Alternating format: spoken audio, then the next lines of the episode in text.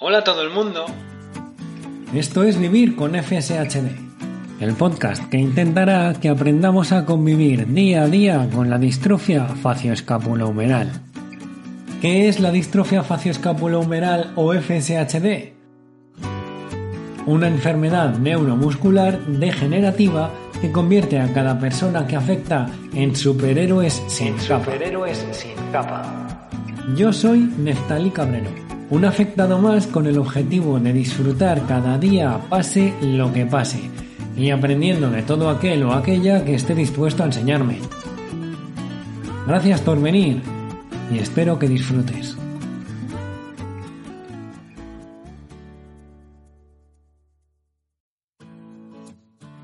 Hola a todo el mundo, hoy estamos aquí con Ana Arranz, eh, eh, parte de la asociación FSHD y que le he pedido que estuviera hoy con nosotros para hablar de un tema muy importante como es el, el embarazo, que hablaremos de él un poquito más adelante, pero antes me gustaría que Ana pues se presentara y nos contara un poco quién es Ana Arranz y, toda la historia que tiene con la FSHD. Así que, hola Ana, ¿qué tal? Hola, buenas tardes. Pues nada, bueno, como has dicho, me llamo Ana, tengo 43 años, soy de Madrid y bueno, nuestra historia con la FSHD en mi familia viene, viene de atrás.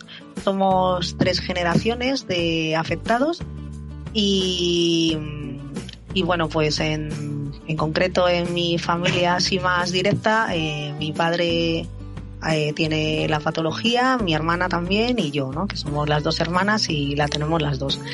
Entonces, bueno, como somos tres generaciones de afectados, la verdad es que hemos podido comprobar que esta enfermedad tiene una variabilidad tremenda. De unos a otros mmm, somos totalmente diferentes, que cada uno, el grado de afectación, etcétera.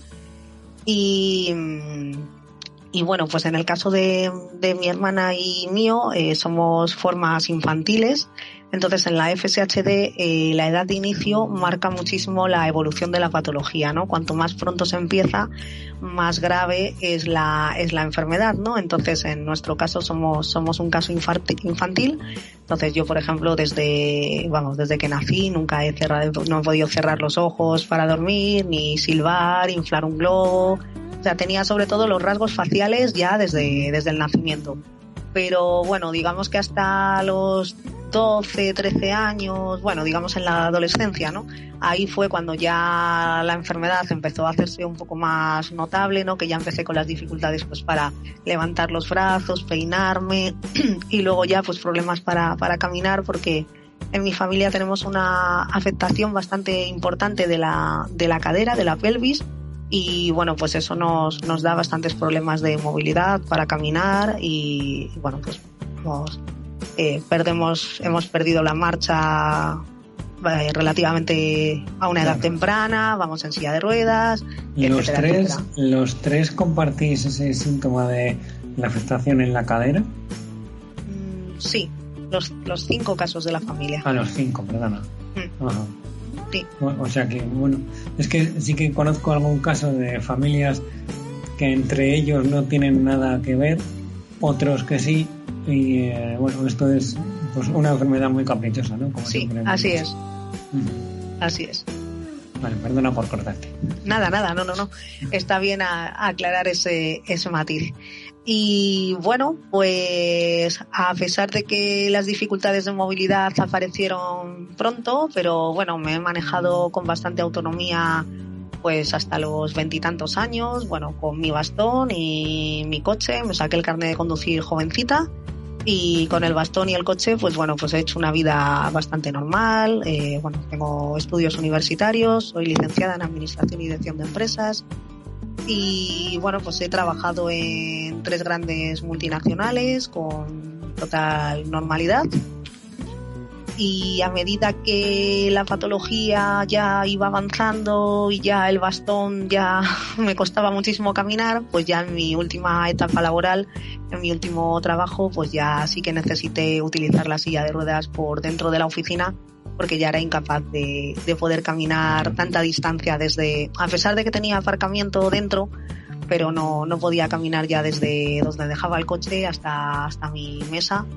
Y entonces, bueno, pues empecé a moverme con la silla. Entonces, bueno, como veíamos que la patología iba avanzando ya en estos últimos años, ya muy rápido, pues eh, claro, mi marido y yo nos empezamos a plantear que si queríamos tener familia, pues había que hacerlo ya. O sea, no podíamos esperar mucho más tiempo porque yo cada vez estaba empeorando más y claro, afrontar un embarazo pues requiere de un, eh, bueno, de, de, una carga física importante y claro. es preferible hacerlo pues cuando físicamente estés, estés mejor, ¿no? Para poderlo afrontar de la mejor manera posible.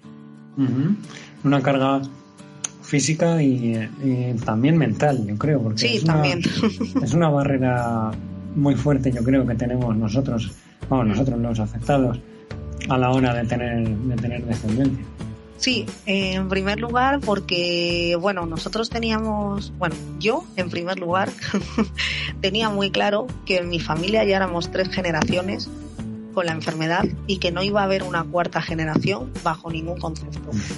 Porque en la edad en que, en el momento en que mis padres lo hicieron, pues en aquellos momentos no había ni los conocimientos que había sobre la enfermedad, ni las posibilidades, bueno, es que ni siquiera se sabía cuál era el gen causante de la patología, ¿no? Entonces, claro, eso te iba a decir, es, es que, que, yo creo que no se sabía absolutamente no, no, no, nada, ¿no? Es que era imposible Tenía abordar la y gracias. Y poco más, poco más, porque de hecho los primeros informes médicos de mi abuela ni siquiera aparece el nombre de la enfermedad, aparece que tiene una parálisis. y ya está, eso es. Entonces, bueno, pues muchas veces cuando decimos es que la medicina no ha avanzado porque no hay cura para mi enfermedad, pues bueno, a lo mejor no ha avanzado en tener una cura para la enfermedad, pero sí que ha habido avances importantes a nivel genético y claro, eso nos da unas posibilidades a las personas que queremos tener hijos hoy en día que hace 45 años mis padres no tuvieron, evidentemente. Exacto, eso es.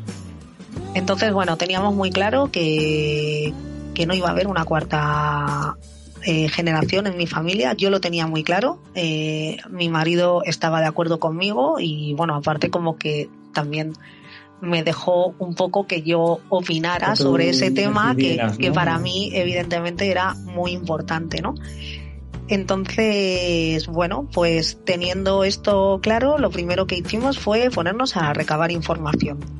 Es decir, eh, claro, como yo había estado tomando anticonceptivos durante prácticamente toda mi vida para evitar un embarazo, uh -huh. eh, pues realmente no sabía si, si a nivel de fertilidad si mi cuerpo estaba bien, si funcionaba bien, si iba a ser, si, si iba a poder, porque claro, sí, sí, esto, esto le ocurre hijos. a muchas a muchas parejas normales y corrientes, ¿no? Que, sí, sí. que llevan toda la vida tomando, poniendo barreras, ¿no? Poniendo medios anticonceptivos y cuando resulta que quieren tener un hijo, pues resulta que no pueden porque hay problemas de fertilidad por medio, ¿no? La barrera se ha quedado bajada. Claro, claro. Entonces, bueno, pues primero lo que hicimos fue vamos a recabar información, vamos a ver qué posibilidades tenemos de tener familia, a ser posible sana, que no herede nuestra, nuestra enfermedad.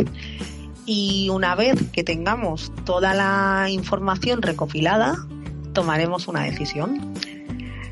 Es verdad que yo lo viví con bastante, no sé si llamarlo miedo, angustia, no sé, yo creo que en ese momento para mí lo más fácil hubiera sido escuchar, no, no puedes tener hijos. y entonces se acabó el problema. Porque de verdad claro, es que mmm, llevas toda tu vida pensando que no vas a tener familia, que no vas a tener hijos y de repente tenerte que plantear este tipo de cosas, pues te supone, eh, no sé, interiormente, eh, bueno, pues un Una tener que acomodar un poco tus ideas que, que no que no iban alineadas en ese tema, que no te lo habías planteado nunca. Y por eso es importante decir, no, no decir de este agua nunca beberé, porque al final te va a tocar acabar bebiendo. Y, y, entonces, bueno, pues dijimos, bueno, vamos a recopilar información antes de tomar una decisión, porque yo creo que lo primero que se necesita para tomar una decisión es tener toda la información posible al alcance de la mano. ¿Qué te hizo cambiar de, de, opinión de no quiero tener hijos a quiero tener hijos? Pues sobre todo el deseo de mi marido. Eh, pues para él, para él era muy importante. Y entonces yo pasé del no rotundo a decir, bueno, ¿y por qué no? Puede ser que tu no rotundo fuera el hecho de no porque no quiero que tenga la enfermedad y, y era esa la razón. Había dos razones. Por un lado era el tema de la enfermedad y por otro lado era cómo me iba a afectar a mí el embarazo y qué iba a pasar posteriormente. Entonces es complicado. Sí, una incertidumbre importante. Sí, efectivamente. Es, es complicado porque al final, pues bueno, sabes que que un embarazo es un periodo muy especial para a nivel físico para nuestro cuerpo, que supone un desgaste importante y claro, pues en mi caso que ya me encontraba en una situación física pues bastante, o sea, con la enfermedad bastante avanzada, eh, que ya caminaba muy, muy, muy poquito, estaba a punto ya de perder la marcha, pues más o menos teníamos bastante claro que, que muy probablemente después del embarazo ya sería muy difícil que volviera a caminar, ¿no?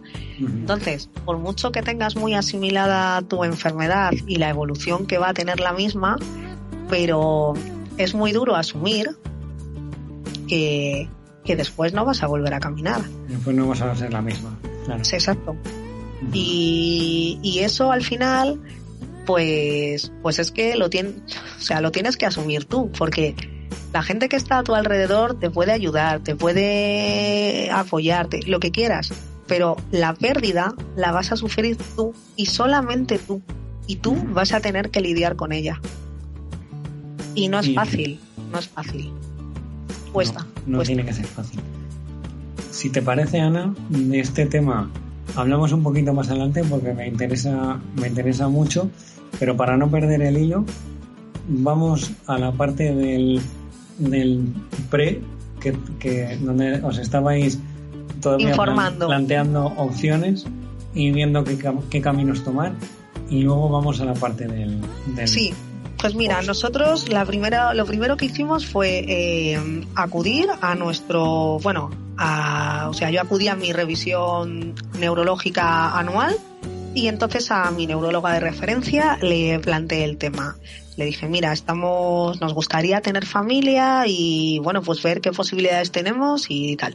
Entonces ella lo primero que me hizo fue derivarnos al, al servicio de genética del hospital acudimos al servicio de genética, eh, bueno, nos hicieron un estudio breve, bueno, quiero decir, yo ya tenía mi enfermedad genética, eh, o sea, yo tenía la prueba genética hecha, o sea, ya sabía que tenía una FSHD tipo 1, eh, cromosoma afectado número tal, o sea, esa parte la teníamos ya hecha, sí. Sí, que hay parejas que no lo tienen hecho y claro, eso también lleva un tiempo a hacerlo, otro, ¿no? Otro trámite más. Claro, entonces nosotros esa parte ya la teníamos hecha, entonces, eh, bueno, yo hablo de mi caso en concreto que fue en la Comunidad de Madrid, ¿no? Porque luego es verdad que de unas autonomías a otras, pues hay, hay diferencias, ¿no? Mm. Entonces, bueno, la genetista no disponía de toda la información sobre nuestra patología, entonces lo que hizo fue eh, darnos una segunda cita y en ese periodo intermedio ella estuvo recopilando la información necesaria, ¿no? Entonces, bueno, las opciones eran eh, quedarnos, quedarme embarazada de manera natural.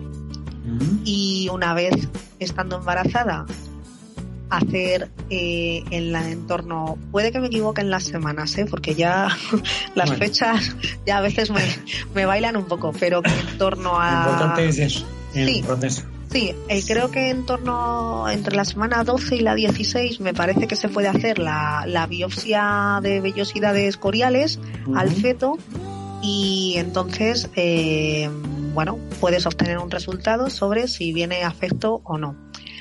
Y si no, eh, en torno a la semana 20 creo que es, eh, puedes, que ya está un poquito más desarrollado, puedes hacer una amniocentesis eh, para lo mismo. Claro, estas dos pruebas, las dos, son invasivas. Es decir, tú ya estás embarazada, tienen que extraer un poquito de material del feto, ¿no? Para poder analizar.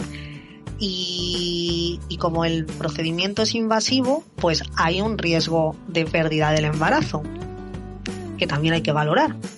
Claro, está ahí. Por mucho que haga reposo y demás, puede ocurrir. Desgraciadamente puede ocurrir. Ese es uno de los, de los métodos. El otro método es el diagnóstico prenatal. Eh, perdón, que es el que te acabo, es el que te acabo de contar. preimplantacional. El prenatal es el que te acabo de, de, contar, es decir, una vez embarazado se analiza el feto o bien la biopsia corial o bien la miocentesis. Y la otra alternativa es el diagnóstico preimplantacional. El diagnóstico preimplantacional lo que se hace es extraer eh, los óvulos de la mujer y el esperma del de, hombre, hacer la fecundación in vitro en laboratorio. Entonces, una vez que se han obtenido X embriones en laboratorio, lo que se hace es estudiar a los embriones para ver cuáles son los que son sanos y entonces, eh, mediante una fecundación in vitro, implantar en el útero de la mujer solamente los embriones sanos y luego pues hay que esperar que, bueno, pues que vaya avanzando el embarazo y, y demás. El problema que surge eh, con este diagnóstico preimplantacional es que el, claro, no, no, sé si te haces una idea en, en tu imaginación, ¿no? De, lo pequeñito que puede llegar a ser un embrión de 3, 4, 5 días fecundado en laboratorio. O sea, estamos hablando de un tamaño microscópico, ¿no? Y el problema, uno de los problemas que tiene nuestra patología en concreto es que para poder hacer el análisis genético se necesita bastante tejido. Claro, en una fase embrionaria, bastante tejido, bastante, bastante, bastante, no hay. Entonces, ¿qué ocurre? Pues que te puedes encontrar con el riesgo de que el resultado obtenido no sea mmm, fiable 100%. Entonces, eh, surge bueno, puede surgir una alternativa y es que si tú no eres el único caso afectado en la familia, es decir, que tienes más afectados en la familia, se puede hacer un test de informatividad. El test de informatividad lo que hace es estudiar a varios miembros de la familia que tienen la FSHD y también a algunos que no la tienen. Entonces, se analiza que los que tienen la FSHD, aparte de tener el gen afectado, tienen también una serie de marcadores y los tienen todos iguales en el mismo sitio. Uh -huh. Y los no afectados no.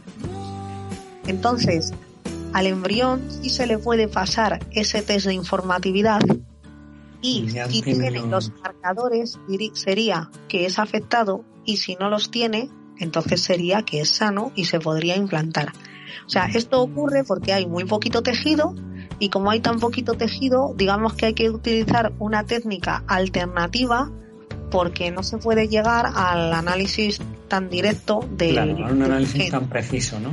Claro. Es como o sea, que, que hacer, consiguen que... hacer un mapa entre los afectados y los no afectados y, y ya tienen una guía, ¿no? Algo mucho más sencillo para poder exacto, ir más a lo exacto. seguro. Entonces si, con eso ya, si eh, claro, es mucho más Novo, fiable. Claro, en el caso de Novo, pues, pues las personas que son el único caso en la familia, pues, eh, claro, no pueden hacer este test de informatividad. Es, es una pena, pero a día de hoy es así. Yo confío en que las cosas vayan avanzando, porque igual que hace 15 años esto era impensable poderse hacer y hoy en día se puede hacer, pues esperemos que, que los estudios vayan avanzando para que, para que esos, esas personas afectadas que son el primer caso de, de Novo, pues puedan tener una alternativa también para, para poderlo hacer, ¿no? Y, y luego, bueno, pues también siempre está la opción de la, donación o bien de óvulos o de, o de espermatozoides, ¿no? Para, para conseguir un embrión libre de, de la enfermedad, ¿no? Digamos que esas son las tres, las tres alternativas que, que tienes a tu disposición, ¿no? Eh, en nuestro caso, pues después de que nos explicaran las tres alternativas, pues claro, nos comentaron que Bueno, eh, nosotros la... Bueno, aquí luego intervienen un montón de dilemas éticos, morales, etcétera, etcétera, ¿no? De, de Sí, cada uno. Que Eh, cada uno lo gestione como lo quiera gestionar. Exacto, pero es así. Eh, yo siempre digo que la decisión, o sea, lo- para mí eh, hay diferentes alternativas, las tenemos sobre la mesa y no hay ninguna que sea la correcta. Eso O es. Para cada pareja existirá una No. correcta, que será la que ellos elegirán. Y Hay la una- que elegir alternativa. ellos. Sí, correcto. Hay una alternativa más que no hemos comentado, que es la adopción, que también está en la alternativa. Sí, eh, la adopción a día de hoy en España con, Está más complicado. con una persona sí. con discapacidad es bastante compleja, especialmente cuando es la mujer la que es la afectada. Nosotros es un tema que también estuvimos valorando y finalmente descartamos porque mm, no nos ofrecían ninguna posibilidad prácticamente. Lamentablemente, Ponían muchas barreras por el hecho de, de que la mujer fuera eh, discapacidad. sí. Sin embargo, yo sí conozco parejas que han adoptado y es él el que va en silla de ruedas. Y no pasa nada así, ¿no? Bueno, no pasa nada tampoco, pero bueno, lo han visto con mejores ojos. Pero desde Mm. luego, si es la mujer la que tiene la discapacidad, pues no. Es un expediente que no va a prosperar. Es decir, no Ya. te lo van a denegar, pero no va a prosperar. Pero no va a avanzar mucho. no, porque cuando llegue arriba tu expediente y sea el siguiente, pues le van a volver a meter debajo de la fila. Entonces nunca vas a recibir la denegación, pero nunca va a llegar.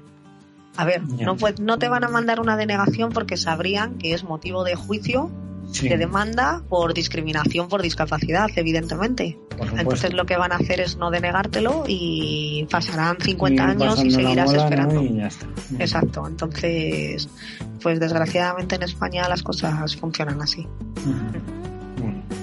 Y al final, em, ¿qué, ¿qué opción Sí, mm, en-? En nuestro caso, eh, bueno, el tema del diagnóstico prenatal, es decir, quedarte embarazada y una vez estando embarazada eh, tomar la decisión de qué hacer, eh, pues la teníamos descartada desde el primer momento, porque claro, una de las cosas que nos preocupaba era cómo me afectaría a mí el embarazo y en este caso si una vez que logras el embarazo eh, el resultado de la analítica es desfavorable, eh, el niño viene afectado y decides abortar, eh, tú ya tú ya estás pasando por un embarazo, es decir, no es un embarazo llegado a término, pero ya vas a sufrir algunos de los efectos de- del embarazo, ¿no?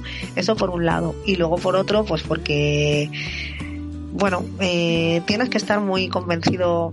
O sea, creo que es una decisión muy dura la del aborto y, y yo creo que es una decisión que tienes que tener tomada antes de.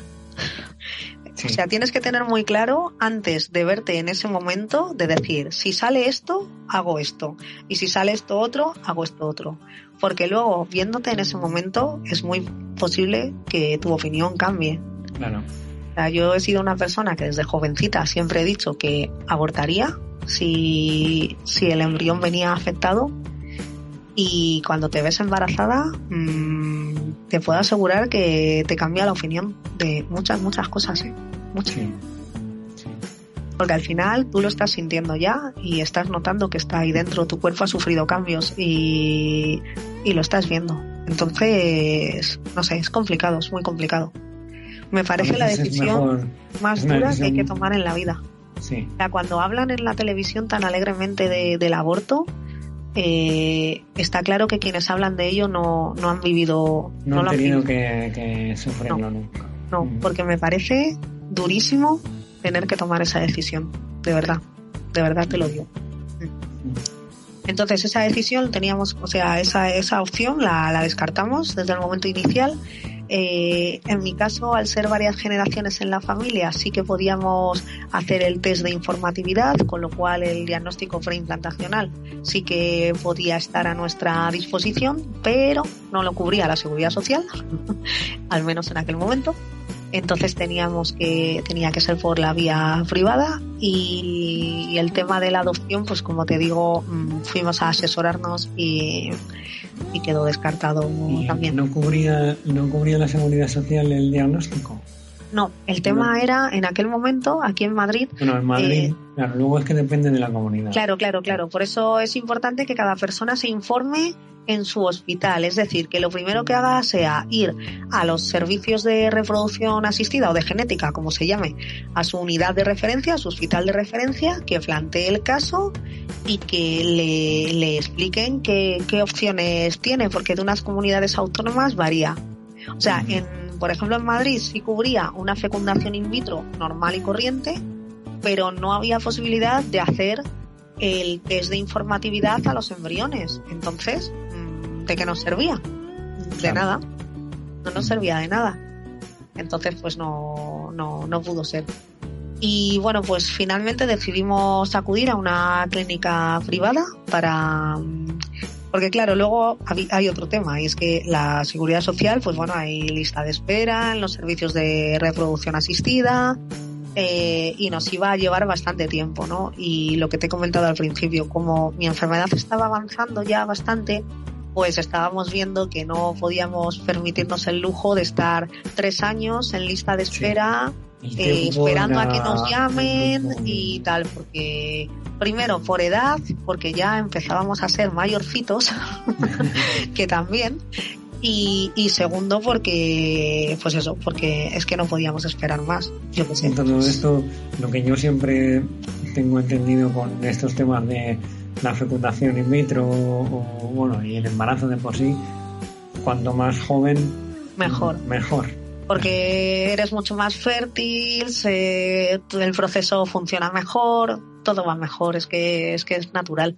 no quiere decir que una persona de 35 años no pueda hacerlo, pero no, no, no. las probabilidades son, menos, se, se, reducen. No tanto en el caso del hombre, pero desde luego en el caso de la mujer, a partir de los 35, eh, vamos, nos llaman viejas con todas las letras ya. es muy triste, pero, pero es así. Entonces, no sé, yo lo que animo es que si alguna mujer nos está escuchando y se lo está planteando, mm, que lo haga cuanto antes mejor, cuanto más joven, cuanto eh, menos avanzada esté la enfermedad, en mejor forma física posible, cuanto antes mejor, mucho mejor. Todos son ventajas. y nada, pues como te decía, decidimos acudir a una clínica privada. eh, pues igual bueno, les planteamos el caso, ya les dijimos, como ya íbamos con parte del proceso hecho, eh, descartábamos el diagnóstico prenatal, eh, queríamos hacer un preimplantacional o por lo menos estudiarlo. Eh, nos hicimos el test de informatividad. bueno, hay ocasiones en que este test sale que la familia no es informativa porque no tienen los marcadores colocados en el mismo sitio, pero bueno, no suele ser lo habitual.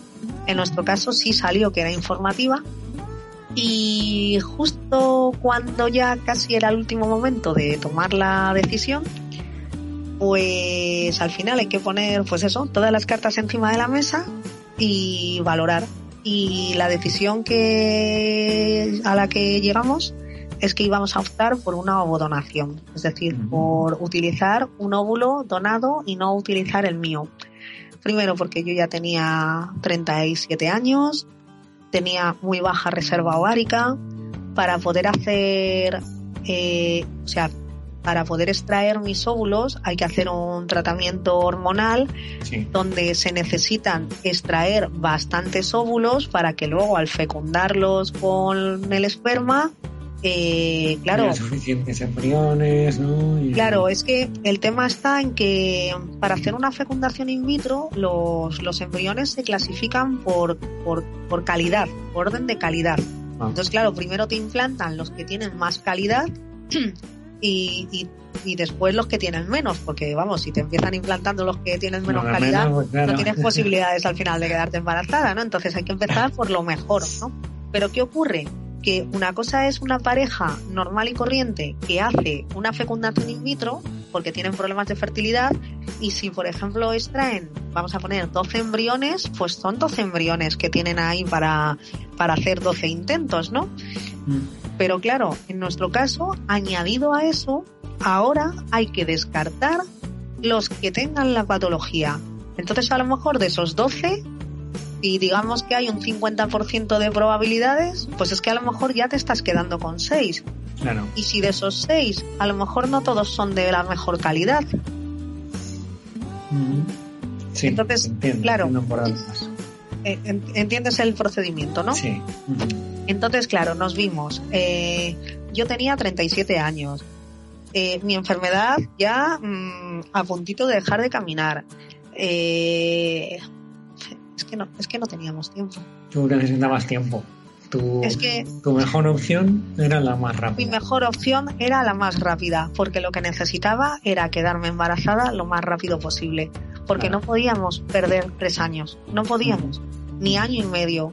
Claro, a todo esto sumas, bueno, pues que tienes en esos momentos amigos que están pasando por procesos de fecundación in vitro, entonces sabes de fulanito de tal que lleva seis intentos, el otro que lleva otros cuatro, el otro que no sé qué, y claro, tú empiezas a contar intento, no sé cuántos meses de espera, el intento fallido, volver a esperar para el siguiente intento, otros cuatro meses, otros entonces claro, empiezas a contar tiempo y dices año y medio, no es que no es que no me salen los números, es que no podemos esperar año y medio. Claro. claro, eh, a ver, el que nos esté escuchando dirá, bueno, pues haber empezado antes. Bueno, pues sí, Bueno, pues lleva razón, pero mira, mm, yo, mm, bueno, mi marido y yo nos conocimos tarde, o sea, que quiero decir que no veníamos de una relación de 20 años de noviazgo, ¿no? Es que nos conocimos Claro. mayores. Entonces, bueno, pues, pues las cosas han ido pues al ritmo que Al ritmo que han tenido que ir. vivir. sí, sí. Claro, es que... Eso ya son circunstancias muy personales. Que Claro, claro, tú te tienes que sentir en el momento ya. idóneo para poder tener Sí. y, y porque quieres dar ese paso y eso te viene cuando te viene no Eh, es. muy difícil de planear Así es, sí, sí, sí, pero vamos, que en nuestro caso, pues bueno, pues es que, mm, bueno, pues eh, nos conocimos mayores. Entonces, pues la cosa avanzó lo que pudo avanzar, ¿no? claro Y bueno, pues entonces después de después de hacerle a toda mi familia el test de informatividad, etcétera, que afortunadamente se, se prestaron todos muy colaboradores eh, para poderlo hacer, pues después de tener en nuestras manos la posibilidad de hacerlo con, con mi material genético, pues en el último momento eh, decidimos que íbamos a hacer una donación porque era el método que nos ofrecía más garantías y más rapidez, ¿no? Por lo que te he comentado. Nada, fue rapidísimo. Eh, bueno, o sea, rapidísimo. eh, el primer intento de fecundación in vitro no prosperó y al mes siguiente hicimos el segundo y salió adelante. Para. Fue rapidísimo. ¿cómo es el tema de eh, donantes de óvulos? ¿Es, es algo rápido? Pero, ¿es algo que...? Sí, en España es totalmente anónimo. O sea, nosotros lo único que sabemos de nuestra donante es su edad, porque para, para luego du- durante la- o sea, las pruebas que te hacen durante el embarazo, en la semana 12 se hace el cribado para descartar y puede haber patologías pues como el síndrome de Down o cualquier otra y otras. Entonces, para, para ese cribado que es un, que es estadístico, eh, mm, es, eh, uno de los factores que hay que introducir es la edad de la madre. Ajá. Entonces, claro, en ese cribado no había que introducir mi edad, sino la Claro, edad del de la donante. madre. Eso es. Entonces, lo único que sabemos de la donante es que, es que tenía esa edad. Y bueno, pues tratan de buscar una mujer que tenga unas características físicas similares a las tuyas, ¿no? Pues si eres rubia, pues, pues buscar una chica rubia, si eres morena, pues morena, ¿no? Pues que sea un poco lo más, Sí. lo más parecido a, a ti, ¿no?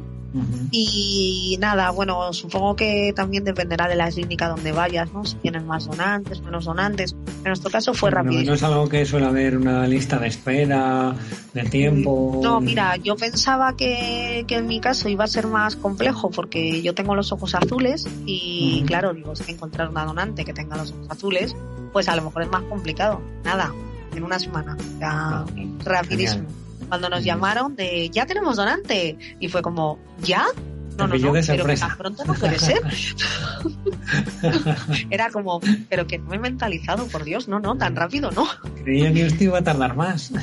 Nada, nada, fue rapidísimo todo Bien, y fenomenal, o sea que muy bien, muy bien, muy bien en ese sentido. Genial.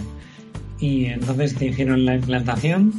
Sí, nada, ¿Salió fue... bien? Sí, sí, sí, la primera no, la primera no, porque aunque te hagan la implantación, pues hay veces que, bueno, el embarazo no prospera, con lo Mm. cual a la semana te haces la prueba de embarazo y salió negativo, entonces la primer- el primer intento no pudo ser y... Bueno, esas son cosas que pasan, ¿no? En la... Sí, sí, sí, es muy habitual. Al final son técnicas eh, artificiales, ¿no? Y bueno, Claro. pues es complicado, ¿no?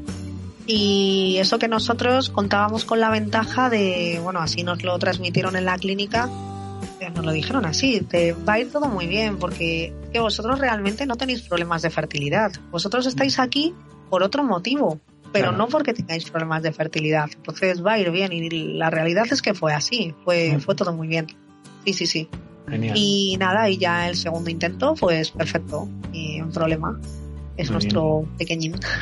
Y, y cómo fue el proceso del embarazo? Eh, Bueno, ¿es- eh, ¿Tú crees que es algo diferente en una mujer con FSHD que en una No. mujer sin FSHD? no, Eh, yo creo que lo que son los malestares habituales de- del embarazo, en mi caso tuve el estómago bastante perjudicado y lo pasé bastante mal, pero bueno, que cosas normales. Eh, la acidez, los ardores, las náuseas, te puede tocar mejor o peor. Eh, Incluso hay mujeres que un embarazo les ha ido fenomenal y el otro ha sido un auténtico Sí. desastre, ¿no? Pues, pues nada, el embarazo transcurrió tranquilo, sin problemas.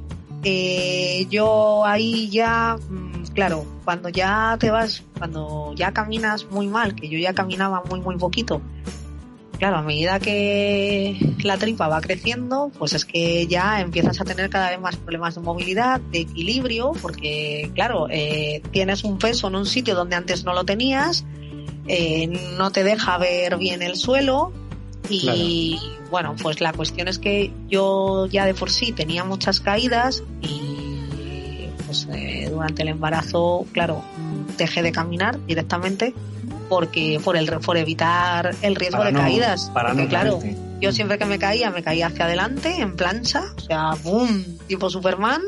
Y claro, pues una caída así podía ser peligrosísima, ¿no? Entonces, bueno, con todo lo que nos había costado, ¿no? Y todo lo que habíamos pasado para, para conseguir un embarazo, pues, pues hombre, había que tener mucho cuidado con, con ese tipo de, de cosas, ¿no? Claro. Y claro, pues al final, ¿qué ocurrió? Pues que si dejas de hacer cosas, pues al final llega un momento que ya no las puedes hacer. Entonces dejé de caminar y, y luego ya después cuando di a luz, pues ya lo de caminar, vamos, descartado. Claro, al final no es, eh, creo, eh, por lo que te entiendo, no es una consecuencia del embarazo de por sí, o sea, no es mm, mm, di a luz y dejé de andar, sino Es que como de- ya había de dejado hacer de andar cosas. mientras estaba embarazada, pues cuando Claro. di a luz ya no fui capaz de volver a recuperar aquello que hacía antes. claro, En mi caso, claramente sí. Sí, de hecho, además te voy a decir, es que eh, los dos días que estuve hospitalizada, eh, después de dar a luz, como no me cabía, bueno, es que esto de los hospitales españoles también es de traca, pero como no me cabía la silla de ruedas por la puerta del cuarto de baño, entonces para entrar a ¿En hacer pipí tenía que ponerme de pie y entrar caminando hasta la taza del váter. Entonces te quiero decir que recién dada a luz sí fui capaz de entrar y dar unos pasitos, pero claro, no como anteriormente. claro. Y es que me ha dejado muy pillado lo de que en el hospital no entrara la silla de ruedas por el baño. Sí, es que no tienen habitaciones adaptadas. Es que se ve que las mujeres en silla de ruedas no nos da por ser madres.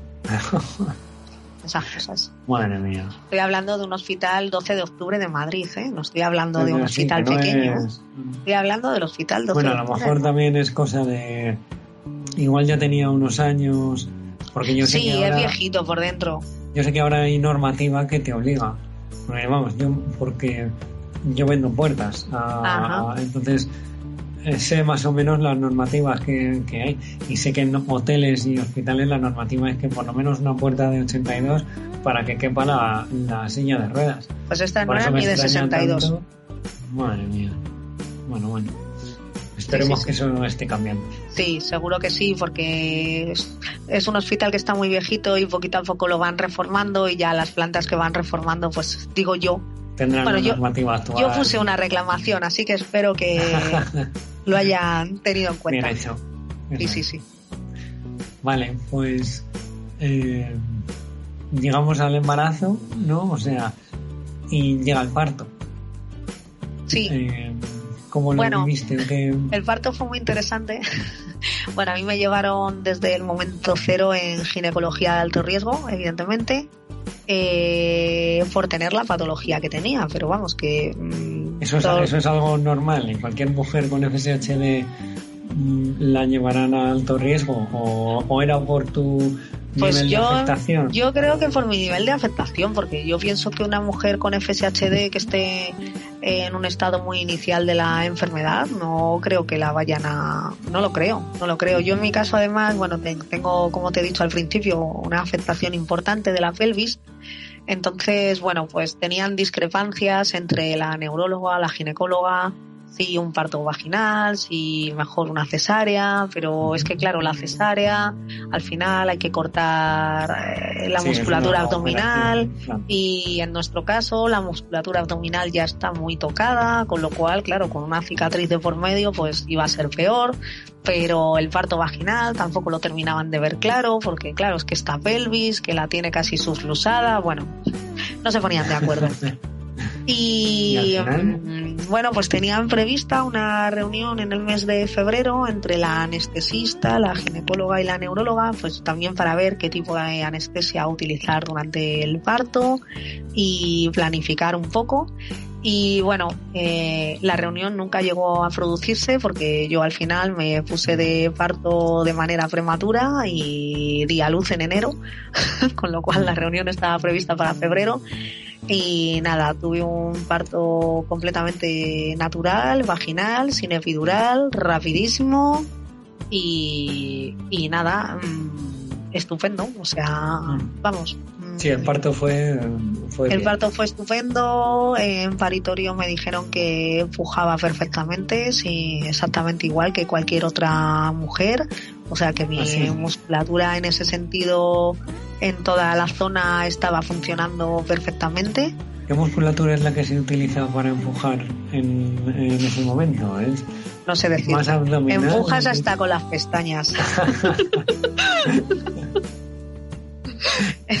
es que mira, a lo mejor eso otra mujer te lo puede explicar mejor, pero es que en mi caso fue tan rápido que es que justamente me tuvieron que decir, para, no, empujes ahora. ¿no? no, dio tiempo, no dio tiempo. Además traía una vuelta de cordón, entonces me dijeron que mm. esperara porque venía el cordón enrollado y lo tenían que desenrollar antes de... O sea, en mi caso fue al contrario, fue para, para, no empujes ahora, estate quieta, porque la cosa iba que no había manera de frenar aquello. Entonces, vamos, o sea, rapidísimo. Nada, 20 minutos en paritorio estuvimos. Bueno. 20 de los cuales 10 es lo que tardó el expulsivo y otros 10 hasta que vinieron a buscarnos. O sea que vamos, que te quiero Raudo y veloz, sí, sí, sí. Sí, pero bueno, la ginecóloga ella siempre insistía en que, que ella no veía muchas diferencias entre una mujer con epidural eh, que no siente la parte de abajo, que, que no veía muchas diferencias entre una mujer con una epidural y lo que yo pudiera hacer. Ajá y bueno, pues al final yo creo que fue como ella dijo, sí. Pues entiendo también que si eso lo veo en, eh, en ti, que tienes una afectación bastante importante. En, en otra mujer con FSH con menos aceptación y todo, pues será igual. Yo creo que para mí la clave, a ver, yo, yo no soy, vamos, ni soy personal sanitario ni experto en estas cosas, pero es verdad que durante mi embarazo, pues, pues me dio por leer y vamos, que te haces un máster casi de, de todas estas cosas y no sé, yo creo que es que al final, igual que una mujer normal tiene partos más rápidos y otras, ¿no? Y otras tardan un montón, pues, pues que esto es exactamente igual. Entonces, para mí la clave está en que, en tener una dilatación rápida, porque al final eso es agotador. Si, si estás mucho tiempo intentando dilatar y no dilatas, al final eso es agotador. ¿Y qué ocurre? Que si ya eh, has quemado tus energías que, puede que las nuestras estén un poco más mermadas que las de otra mujer, no lo sé. Si, si ya has quemado tus energías en eso, pues claro, mm, no sé, quizás sea más difícil enfrentarte al trabajo de parto, ¿no? Claro, sí. Y luego yo creo que también tenemos que jugar con... Yo creo que es muy importante conocer el lo que es el proceso fisiológico del parto, ¿no? O sea, saber por qué fases estás pasando en cada momento para, para, para tú saber, o sea, para no preocuparte, a ver cómo lo digo. Yo, el, el tema emocional yo creo que influye muchísimo, ¿no? Y si tú te bloqueas y, y dices que esto no va a ir bien, no va a ir bien, ¿no? Entonces, yo creo que, que cualquier mujer tiene que confiar en su cuerpo, porque la naturaleza nos ha hecho Para, nos ha hecho para esto. para parir, ¿no? Y, y- y ya está, para esto no hay que aprender, nuestro cuerpo sabe hacerlo, es una cosa innata. Mm, pero lo que quiero decir es que puesto que nuestro cuerpo tiene algunas, que no sé cómo llamarlo, dificultades, carencias, eh, alguna, tal, alguna tarilla, ¿no? Claro, eh, creo que tenemos que aprovechar ciertas cosas que nos puedan favorecer más, ¿no? Entonces, yo, por ejemplo, en mi caso era inviable porque yo no tenía fuerza para ello, pero una mujer que esté menos afectada, pues yo creo que, que puede utilizar una postura para parir donde la gravedad le ayude y puede ponerse a cuadrupedia, a cuatro patas, pues seguro que le va a ayudar muchísimo más que, que ponerse tumbada en la cama boca Tumbada. arriba, que, que vas contra gravedad, ¿no? Claro, sí, que hay que utilizar también el entorno, ¿no? Para... Eso es. Y favor. yo creo que es importante luego, pues eso, eh, conocer todas las fases por las que va pasando el parto para, para tú ver de qué manera puedes favorecer ¿no?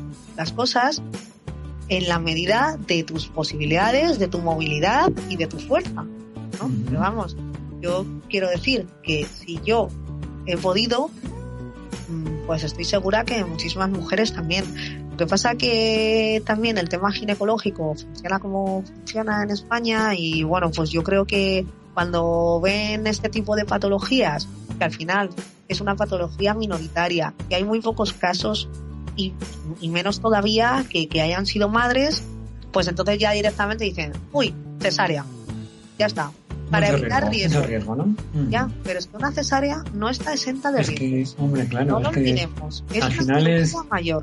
eso es. Al final es una operación y todos Entonces, yo lo que que, siempre digo- operaciones no nos vienen bien. Claro, lo que siempre digo es, igual que con lo anterior, hay que ver qué posibilidades tenemos de- de tener un hijo, analizar todas las opciones y decidir cuál es la que tú crees que es la más adecuada para tu caso. Con esto ocurre lo mismo. Es decir, el profesional te tiene que decir, tu opción es una cesárea, por esto, por esto y por esto, y estos son los efectos secundarios de hacer esto, esto y esto. O la otra opción es un parto vaginal y puede ocurrir esto, esto y esto. O sea, yo creo que ante todo tenemos que tener información y la decisión tiene que ser nuestra, Eso es. Pero teniendo información. Y desgraciadamente yo creo que muchas veces la información no se da completa porque ellos mismos no la tienen. Ese es el problema, ¿no? Algunas veces. Yo creo, vamos, que al final ellos entre el desconocimiento Así y es. el miedo te lo transmiten a ti, que igual en ese momento también estás cagado de miedo, Claro, hombre, Y- ¿cómo no vas a estarlo? claro, y, Por supuesto. y, claro, ya se junta el hambre con la ganas de comer Así es. y nos lo llevamos nosotros a casa. Bueno, Así es, pero yo creo que hay que, pues eso, que, que tener toda la información posible para tomar la decisión adecuada. hay un miedo que yo este este podcast quería hacerlo contigo porque eh, en el, en el grupo de WhatsApp que en el que estamos los afectados es un tema muy recurrente Sí. este este y el tema de la la la incapacidad laboral o el, el Sí. la, la discapacidad son como los, los dos temas estrella yo creo y el, el, el principal miedo que veo yo al tema del embarazo es el, el posparto. El, qué va a pasar conmigo eh, cuando, cuando dé a luz. ¿Tú, qué, tienes, Sí. ¿Podrías decir algo? A ver, yo creo que, bueno, yo siempre he estado haciendo fisioterapia, eh, fisioterapia y piscina.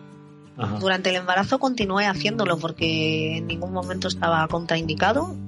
Tienes contraindicados algunos ejercicios, con lo cual eso se descarta, pero puedes seguir haciendo muchísimas más cosas, ¿no? Y, y luego pues también me apunté a yoga para embarazadas, que bueno, pues la monitora me adaptaba las cosas a mí mientras los demás lo hacían en el suelo, yo lo hacía sentada en una silla y me adaptaba, me adaptaba a las cosas, ¿no? Entonces, bueno, yo creo que, que es importante prepararse físicamente para ese momento. Hombre, psicológicamente también, pero desde luego la parte física es, es importante, ¿no? Y luego, pues en mi caso, que sí que ha habido una progresión de la enfermedad, como, como hemos comentado, pues claro, eh, o sea, rápidamente volver a retomar otra vez tus actividades de fisioterapia, piscina, etcétera, etcétera, ¿no? Lo que, sí, el ejercicio es habitual que, que, hicieras. es que es fundamental, es fundamental, porque lo que no puedes hacer es quedarte parado sin, sin hacer nada, ¿no? El, el movimiento, o sea, al revés, ¿no? La, la inmovilidad es nuestro mayor enemigo, ¿no? Claro. Entonces, eh, bueno, que yo te hablo de fisioterapia, pero que una mujer que esté muy poquito afectada, pues es que a lo mejor sale a caminar todos los días o hace bici o sale con la bici. O sea, retomar la actividad física. Aparte, eh, bueno, es verdad que, bueno, una de las cosas de las que no se habla nunca, yo creo, es el, el puerperio, ¿no? El, el posparto. Eh, es un momento delicado para la mujer porque hormonalmente hay muchísimos cambios Y no sé, a ver, bueno, como siempre nos dicen, ¿no? Cuando vamos a tener la regla que se nos nota, ¿no? Porque nos cambia el carácter o, o tal, ¿no? Bueno, pues es que el puerperio es una Claro. revolución hormonal, ¿no? Y, y eso está ahí. Y, y claro, eh, hay muchas mujeres que, que tienen depresión postparto y demás, ¿no? Y el ejercicio físico al final eh, activa muchísimas hormonas eh, que son que son necesarias y que son buenísimas para, para el día a día, ¿no? Entonces yo creo que es muy importante también trabajar Y este, ayuda este a regular un poco todo ese chute Sí. hormonal, ¿no? Sí, que- efectivamente. Sí, Ah. sí, sí, sí. Es un momento complicado porque, bueno, eh, nace tu hijo y naces tú como madre en ese mismo instante. Porque ya, ya no eres la que eras antes.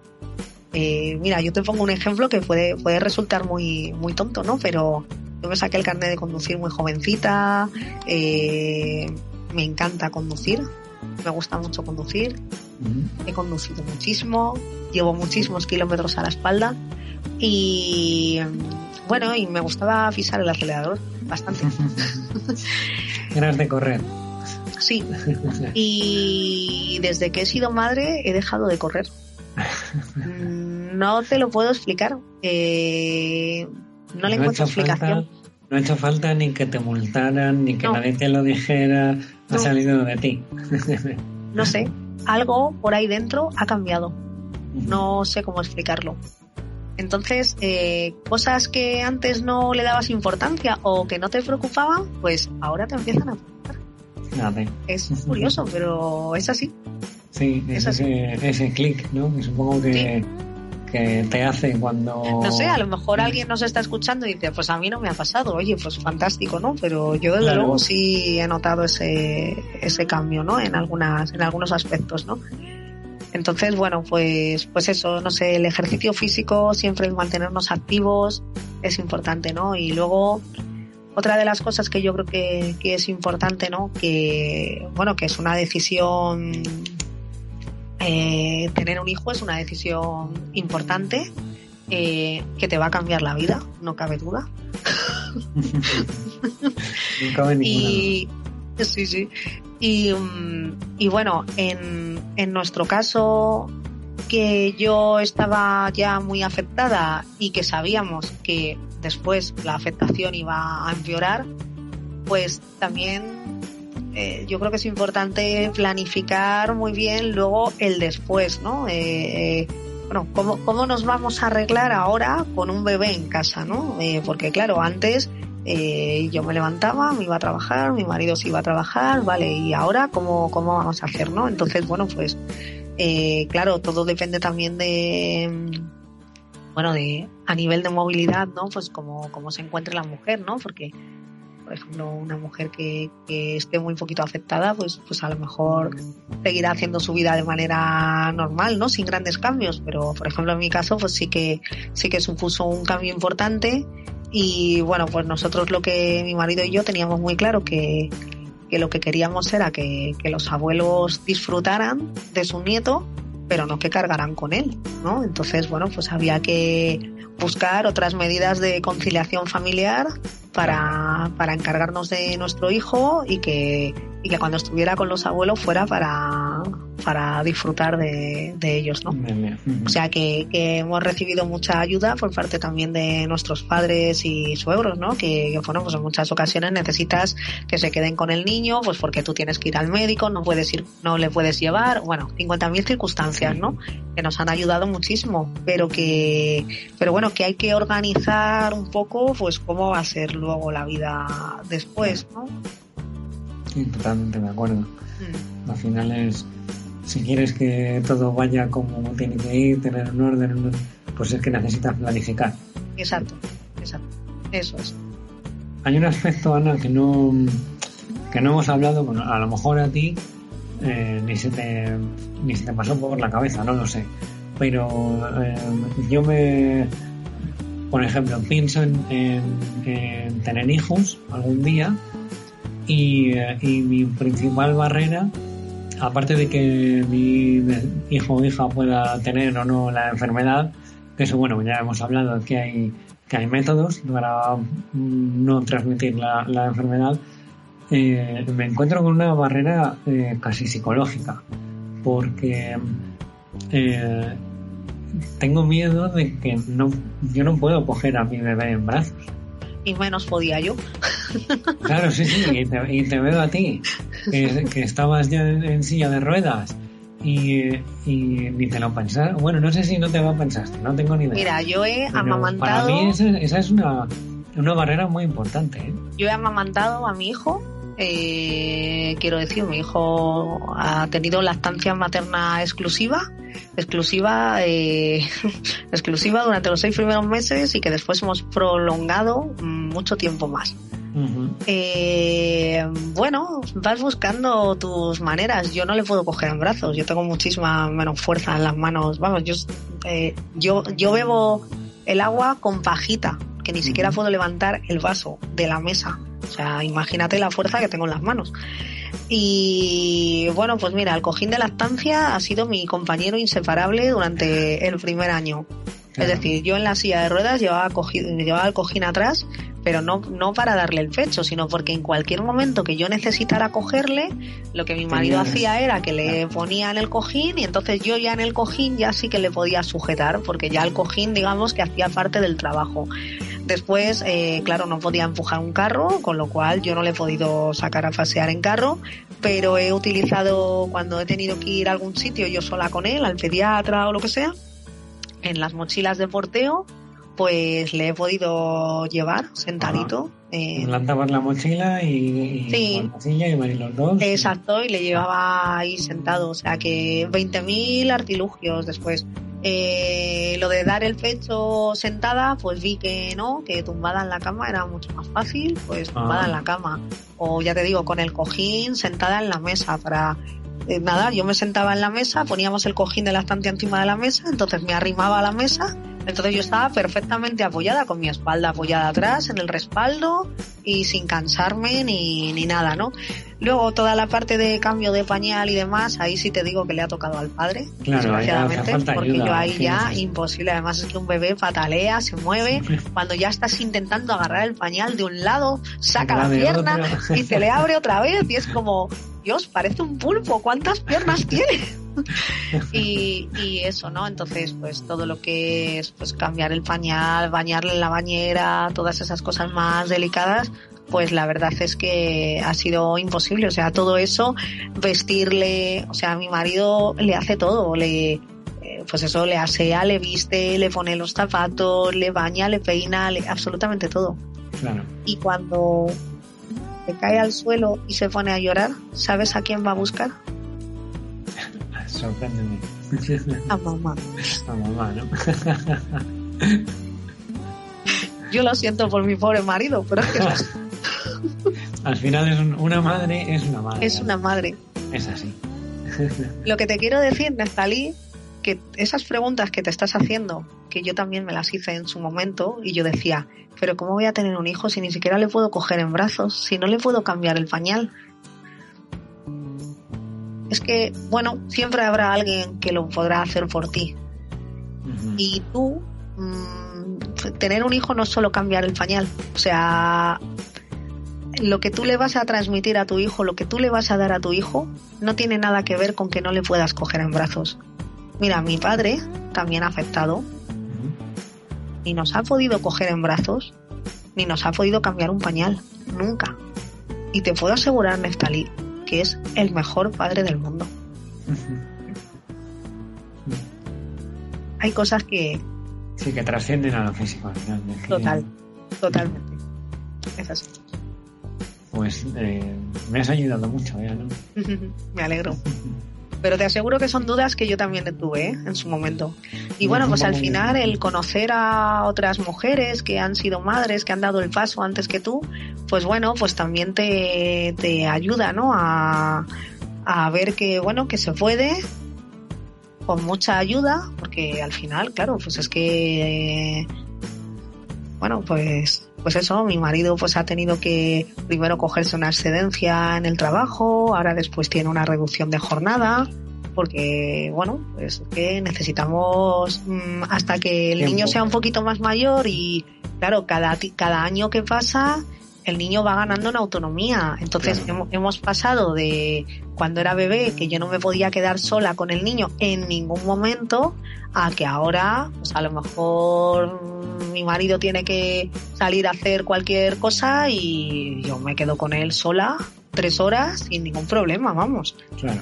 Y entonces, bueno, Sí, a medida que van pasando los años, claro, el niño va ganando autonomía y, y eso pues también te permite a ti, claro, sí. Sí, Sí. yo donde, donde tengo yo mi barrera psicológica, yo creo, es en la etapa de bebé. Es en la, en- no te, no te he en la etapa de bebé. En, la- en los dos primeros años o hasta que empieza a andar, claro, también por mi afectación, que Sí. eh, yo, yo puedo andar, puedo hasta... eh, mis padres tienen ahora, un- mis padres son familia de acogida y tienen un, a un bebé en casa ahora. Y, eh, y claro, yo no le puedo coger en, en brazos, pero si está en un sitio y le tengo que llevar a otro, pues le cojo de los brazos, le levanto, eso sí que puedo hacerlo. Entonces sé que mi miedo está en la etapa de bebé, de, de, de que no puede, de que ni gatea. Es ahí donde está el- Sí, sí, sí. la barrera. Pues bueno, pues a lo mejor ocurrirá muy al principio que no te podrás quedar solo, solo, solo con él, pero después Sí, más final- adelante lo irás haciendo. Es cuestión luego- de. Yo creo que es una cuestión de aceptación de nuestras limitaciones. Es un poco de lo que yo creo que siempre he intentado hablar en, en este podcast, de aceptarnos, aceptar eh, nuestras limitaciones eh, y, y- y contar con. y saber buscarte un poco las castañas. Y, luego, luego hay otro tema también súper importante y es que, eh, claro, los niños aprenden muy rápido. aprenden muy rápido. Es decir, eh, claro, mi hijo ha sabido siempre, si quiere algo, sabe perfectamente a quién se tiene que dirigir, porque sabe que su madre a lo mejor eso no se lo va a poder dar. O sea, si quiero coger este juguete que está en la estantería de arriba del todo, eh, ya sé que mamá no me lo va a poder dar. Entonces, ellos aprenden desde pequeños, ven nuestra discapacidad desde pequeños eh, con una naturalidad. O sea, Sí, claro. vamos, es que mm, no dejan de sorprenderte, ¿sabes? Y, y luego, pues bueno, también te ayudan mucho, ¿no? Porque ahora mismo mi hijo tiene cinco años y le puedo decir, ay, tráeme las zapatillas, por favor, acércamelas que están en la habitación, ¿me las traes? Y, por ejemplo, si voy a recogerle al cole y cuando llegamos a casa estamos ya los dos, los dos solos, eh, claro, yo llevo con la silla de ruedas, él me ayuda a quitarme el bolso, la chaqueta o lo que sea y, Sí, y nos ponemos a jugar o si quiere agua, bueno, pues venga, vamos a buscar una banqueta donde te puedas subir para coger el agua y, y bueno, pues entre los dos lo vamos haciendo poco a poco, ¿no? Equipo. Entonces, ellos, para ellos es totalmente natural, porque Claro. claro, lo están viviendo desde pequeños. Él, pues eso, cuando, cuando, cuando viene mi familia, pues empiezan a entrar sillas de ruedas por casa, una, dos, tres, cuatro. cuando era, cuando era bebé le hacía mucha gracia, entonces se nos asomaba por debajo a todos en las sillas de ruedas y decíamos, "Mm, va a ser mecánico de sillas, yo creo, porque nos está todos revisando a ver qué tenemos por ahí abajo. Y, y bueno, pues ahora ya pues es algo que no, que no hace ni le llama la atención. ni- Claro, ya no- lo tiene totalmente naturalizado, ¿no? Y Exacto, eso es, eso Claro. es. Pues nada, Jo, qué charla más bonita hemos tenido, Ana. pues sí, la verdad es que sí. Y- ¿Hay algo que, que creas que se te haya quedado en el tintero o que les puedas decir a esas mujeres que están pensando lo hago o no lo hago? Pues, a ver, eh, sobre todo decirles que, que tomen la, la decisión que crean más adecuada junto con su pareja, porque al final la decisión tiene que ser de ellos. No, no importa lo que opinen los de alrededor, padres, hermanos, amigos, la decisión la tienen que tomar ellos y estar seguro de, de ello. Y bueno, pues que es una aventura complicada, con sus luces y sus sombras. Es una aventura complicada esta de la maternidad, sinceramente. Ahí yo creo que nos lo pintan como un camino de rosas, ¿no? Y, y bueno, tan de color rosa, tan de color rosa no es, ¿no? Pero Claro, días rosas, días negros, días eh, efectivamente, incluso en el mismo día puede cambiar de color. y pero bueno, no sé, yo ahora mismo creo que cuando entran por la puerta mis suegros o mis padres y veo la cara de felicidad que ponen y la que pone mi hijo, eh, no sé, creo que, que eso no tiene precio. Pues yo, yo creo que he aprendido por lo menos una cosa muy importante de, de la conversación que he tenido contigo. Y, y es la planificación. Sí, De que tenemos que darnos cuenta de que, ah, de que tenemos lo que tenemos, tenemos una enfermedad. El tiempo siempre juega en nuestra contra así es. y, y es muy importante en cualquiera de las fases, ya sea en el, en el pre, o sea, cuando estamos pensando en tener o no tener, en, eh, durante el embarazo y en el post, es importantísimo la, la planificación y tomar buenas decisiones. Sí, yo creo que sí. Sobre todo tomar buenas decisiones estando perfectamente informado de Eso todo. es. Porque para poder tomar una decisión, lo más importante es tener la información al alcance de tu mano. Sí que me gustaría decir que para, para ayudarnos a tomar estas decisiones, la asociación nos puede echar una, una buena mano. Bueno, en la asociación, aparte de la experiencia que, que podamos tener, ¿no? A través de, de las familias que ya han pasado por esto, eh, después también contamos con el grupo sanitario que, que bueno, que puede hacer una, un asesoramiento mucho más, eh, vamos, eh, más ajustado, ¿no? O más individualizado, ¿no? A- al socio en concreto, ¿no? Que, plantea alguna pregunta, ¿no? O, demás, porque como te digo, bueno, yo te he contado mi historia, entonces, bueno, pues nosotros tomamos la decisión que creímos más adecuada con las cartas que teníamos, ¿no? sobre la mesa. pero, claro. pero otra pareja tendrá otras cartas diferentes y tomará otra decisión diferente. Y, y no hay decisiones correctas e incorrectas. No, no, no, para nada. Cada uno tiene que valorar eh, cuál es la adecuada para ellos. Muy bien. Pues Ana, no te voy a robar más tiempo. Muy Con bien. este mensaje nos vamos a ir. Muchísimas gracias por, por la charla y por haberme dedicado este tiempo. ¿eh? Gracias a ti. Creo que ha sido un- uno de los mejores episodios que he grabado. Pues nada, me alegro. Sé que es un tema peliagudo y sobre todo de verdad, yo lo que quiero es animar a la gente que, que bueno, que hay opciones mm, y bueno, y que es un camino bonito al fin y al cabo. Así que sí, y sobre todo que se queden con eso, que son procesos, son procesos que, que llevan tiempo y que si quieren hacerlo, pues que empiecen cuanto antes, que, que no lo demoren. A por ello. Eso es. Eso es. Muy bien, Ana. Pues voy a dejar de grabar y me despido de ti. ¿vale? Venga, un abrazo a todos. Hasta luego, Ana. Chao.